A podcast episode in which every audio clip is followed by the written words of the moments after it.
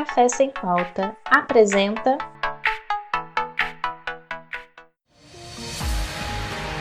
Linha de frente no combate ao Covid-19.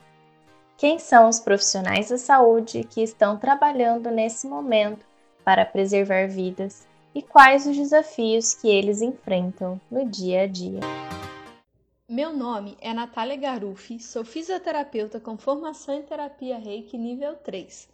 Trabalho na rede municipal da cidade de Carmo, no estado do Rio de Janeiro, no Serviço de Atenção à Infância e Juventude, o SAGE, há três anos e meio. Eu venho trazer um pouquinho da minha experiência do Reiki no trabalho. O Reiki é uma prática integrativa complementar do SUS desde 2017.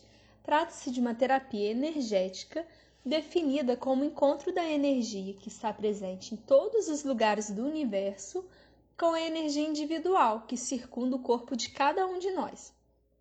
Ela é aplicada em nossos chakras, que estão constantemente em desequilíbrio, causando diversos sintomas físicos e emocionais.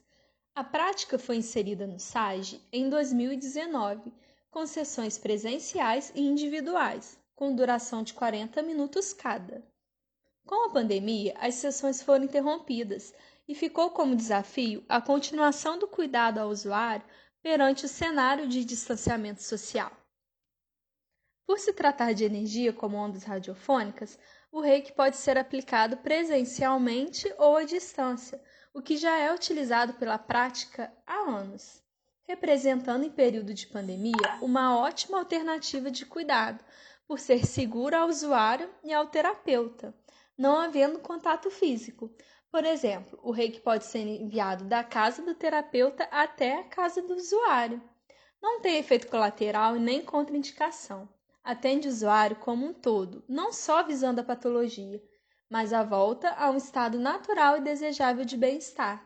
Esse cenário me motivou a pesquisar os efeitos da terapia reiki à distância, realizando então uma pesquisa aberta à comunidade contando com 21 colaboradores entre 14 e 78 anos, homens e mulheres, que responderam o questionário antes e após as sessões de reiki à distância. Foi constatado a melhora significativa nos sintomas como ansiedade, tristeza, medo, preocupação, estresse, todos muito presentes durante a pandemia.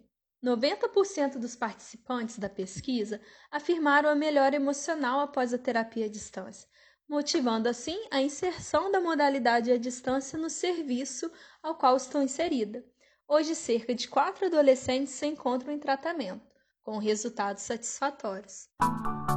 O programa Café Sem Pauta é parte do projeto de extensão Vozes da Voz.